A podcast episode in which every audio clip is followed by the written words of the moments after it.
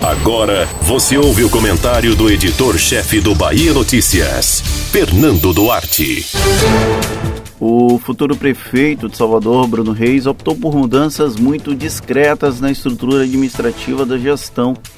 É um exemplo prático que a ideia de continuação do modelo adotado por Assemineto no Palácio Tomé de Souza não deve sofrer tantas alterações a partir da chegada de Bruno ao comando do executivo.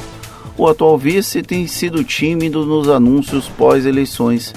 Até mesmo a reforma administrativa foi remetida à Câmara sem o alarde típico do grupo político, parte explicada facilmente pela infeliz coincidência do projeto ter chegado no mesmo dia em que Bruno Reis se despediu da avó que o criou.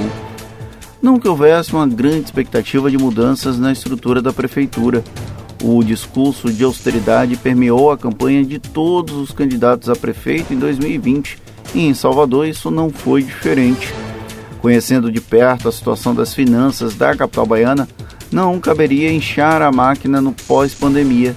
É um ponto positivo para Bruno Reis, que terá muitos desafios na fase inicial da gestão, sendo o mais difícil deles assumir o protagonismo frente a uma figura de inegável envergadura política como a Semineto. A manutenção das secretarias e cargos de maneira similar à da atual administração é de alguma forma inusitado. Durante o período eleitoral, os adversários tentaram sugerir que o arco com 15 partidos angariado por Bruno Reis iria provocar o fatiamento da gestão. Pelo menos no papel, isso não aconteceu não houve aumento significativo dos espaços, o que deve render dor de cabeça extra para acomodar eventuais aliados que não conseguiram êxito nas eleições ou que condicionaram o apoio a essas vagas. O futuro prefeito pagou para ver. No comparativo com a última grande reforma administrativa, o prefeito eleito escolheu não criar superestruturas.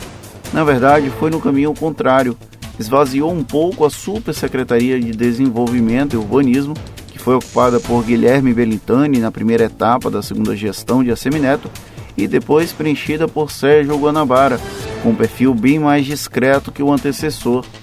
Não deixa de ser uma boa estratégia evitar que um potencial adversário se crie utilizando a visibilidade obtida dentro da própria prefeitura. O próprio Belintani, por muito pouco, não foi um exemplo disso. Os nomes que vão integrar o futuro governo ainda estão guardados às sete chaves que Bruno Reis parece deixar sob o travesseiro. Mesmo as tradicionais especulações na imprensa, muito comuns nessa etapa do processo, estão tímidas e poucos foram os direcionamentos divulgados até aqui. A perspectiva é que a publicidade aconteça entre Natal e Réveillon, o que vai diminuir o tempo de comparação entre a atual equipe e a próxima é parte da estratégia política, mas também de Marte. A nós, cabe esperar.